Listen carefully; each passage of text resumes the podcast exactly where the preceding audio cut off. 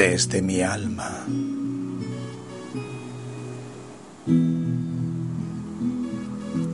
Ansío reseñar desde mi alma su apetencia y me exaspero al plasmar con ida codicia este subyugar que poseo. Tal transita por mi cuerpo y en mi existencia habita. Resquicios de ciertas pasiones iluminan indivisos mis sentidos, acrecentando mis ambiciones al llegar la aurora y sus fulgores. El ardor tórrido de la canícula se libera como un hervidero y me traspasa a otra esfera con un ímpetu muy intenso. El suscitar de un murmullo al tañido delicado esporádico, la visual se disipa confundida, eterno deseo de apetencia proscrita.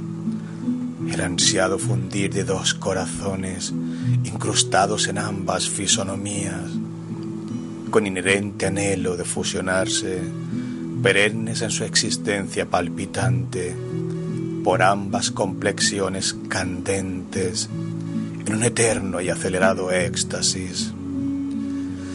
Dulce su delicada ternura, franqueada con dúctil roce, en su cutis erguido, candente, fatigada y alzada a la cumbre, con extensos gemidos clama.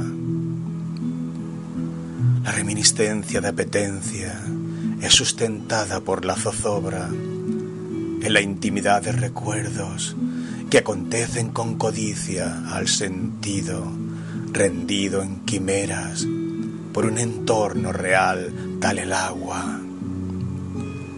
Toques difusos, efímeros, perpetuos y sempiternos, se tornan en duraderos estertores, voces y gemidos, tal una superior orquesta del film de la genuina existencia que muestra el acorde y vibra de sentimientos, una melodía insólita de cantos, con textos que relatan pasión y esperanza, pesares de mermas nómadas, remontando todo su apogeo, con un máximo de hipnosis tan sublime, sensual e insólito, que consuma las obligaciones del querer que han descubierto, no viendo los deseos cumplidos.